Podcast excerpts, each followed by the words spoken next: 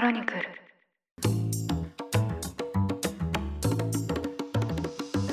おはようございます。8月18日木曜日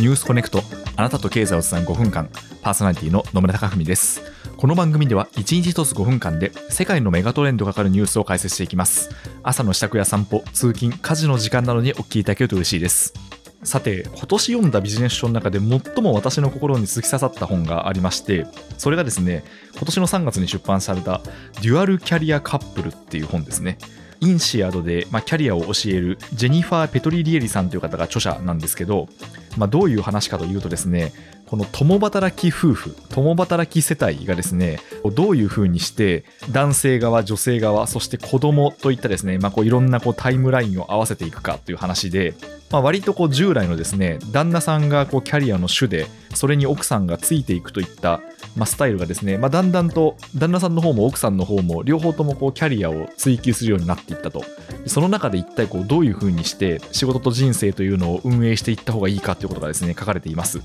でまあ、またこの本についてあのどこかでしっかりと語りたいなと思うんですけど私個人としてはですねずっとですね課題として認識されていたことだったんですけど、まあ、こういうふうにこう言語化してもらうことによってですね、まあ、初めてこう光が当たったりより良い方向に進んでいくためのこう方法論がたくさん出てきたりといったことが起きるなと思いまして、まあ、その意味でもこの本の功績ってすごく大きいなと思いました。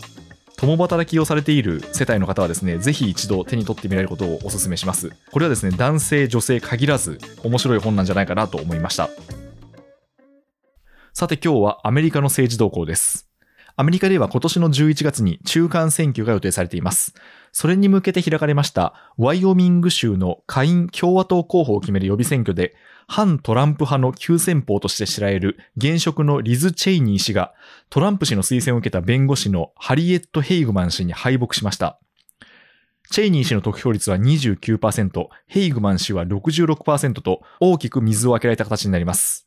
新顔のヘイグマン氏にチェイニー氏が大差で敗れたことは、トランプ氏が共和党支持者の間で強い支持を誇っていることが浮き彫りになりました。このチェイニー氏はどのような人物かと言いますと、ジョージ・ブッシュ政権下で副大統領を務めたディック・チェイニー氏の長女です。2016年に下院に初当選しまして、これまでに3度当選しています。2019年には下院指導部に入りまして、下院共和党のナンバー3まで上り詰めました。一方で、昨年1月に起きたトランプ氏の支持者による議会選挙事件をめぐって、トランプ氏の弾劾決議に賛成した共和党議員10人のうちの1人です。この件の特別調査委員会の副委員長としてトランプ氏の責任を追及する党内きっての急進的な反トランプ派として知られています。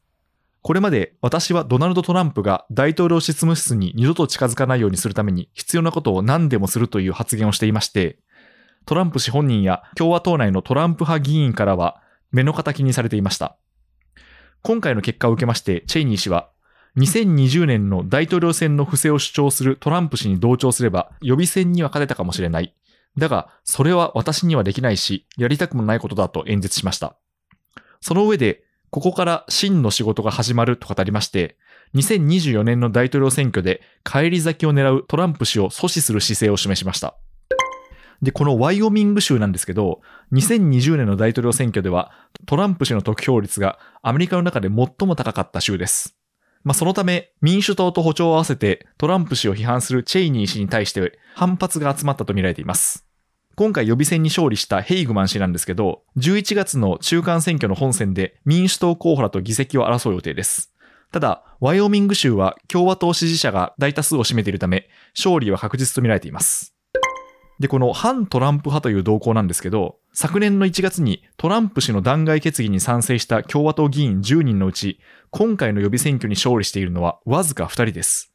また、4人が引退を表明していまして、残りの4人は、今回のワイオミング、それからワシントン、ミシガン、サウスカロライナの各州で、いずれもトランプ氏が推薦する資格候補に敗れました。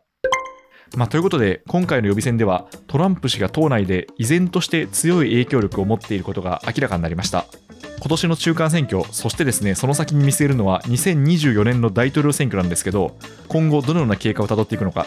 このポッドキャストでも引き続きアメリカの政治動向を伝えていきたいと思います。